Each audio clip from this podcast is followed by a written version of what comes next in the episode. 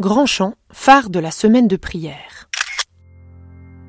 Événement phare de l'œcuménisme, la semaine de prière pour l'unité des chrétiens se tient immuablement du 18 au 25 janvier.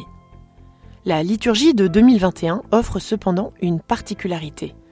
Elle a été confiée aux sœurs de la communauté de Grand Champ à Arreuse, dans le canton de Neuchâtel. Un article de Nicolas Bringolf paru dans l'édition de février 2021 de Réformé est lu par Élise Perrier. Chaque année, le Conseil œcuménique des Églises et le Conseil pontifical pour la promotion de l'unité des chrétiens sollicitent un groupe œcuménique à travers le monde pour qu'il propose un thème, prépare des textes bibliques et des méditations dévolus à cette semaine de prière. Résidant à Grandchamp, Sœur Lorane narre le processus qui a conduit la communauté à accepter cette mission. Comment votre communauté s'est-elle vue attribuer ce mandat? Sœur Lorane. La responsable de Grandchamp a reçu, voici 18 mois, un courriel du Conseil œcuménique des Églises. Le document demandait si la communauté acceptait de prendre en charge la rédaction de la liturgie. L'avez-vous ressenti comme un honneur? Nous l'avons ressenti comme une double reconnaissance. En premier, de l'engagement œcuménique de la communauté, engagement qui demeure le même depuis la fondation, dans les années 1930.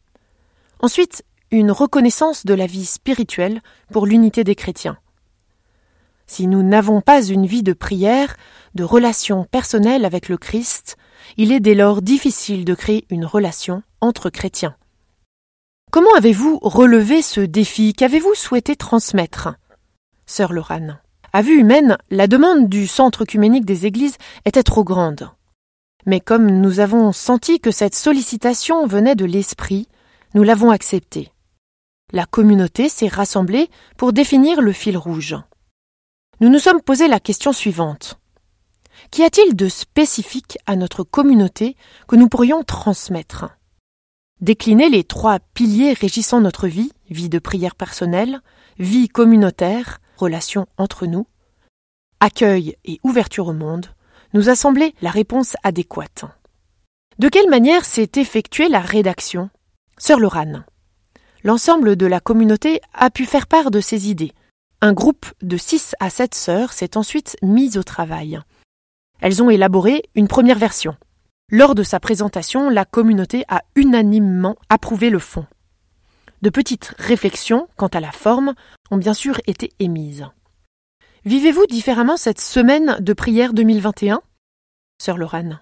Habituellement, lors des quatre offices quotidiens découlaient des propositions du carnet de la semaine de prière. Cette année, tous les offices s'y référeront.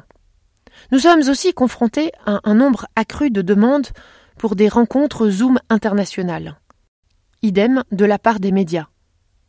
Nous tentons de répondre selon nos capacités et en lien avec les directives sanitaires. Quelques mots sur l'origine de la semaine de prière pour l'unité des chrétiens.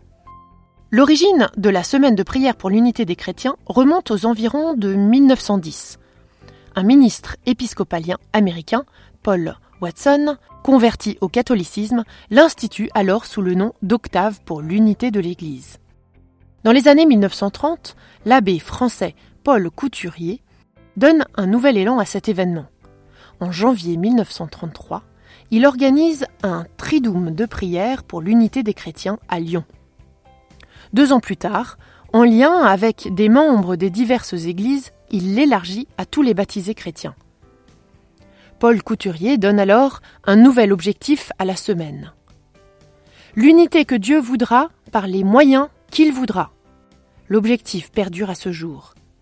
Depuis 1966, la semaine de prière pour l'unité des chrétiens se tient sous l'égide du Conseil œcuménique des Églises et du Conseil pontifical pour la promotion de l'unité des chrétiens, l'un des départements de la Curie romaine. Un article produit par Réformé, écrit par Nicolas Bragolf, lu et monté par Élise Perrier. Retrouvez les documents de la Semaine pour l'unité des chrétiens sous www.re.fo/unité.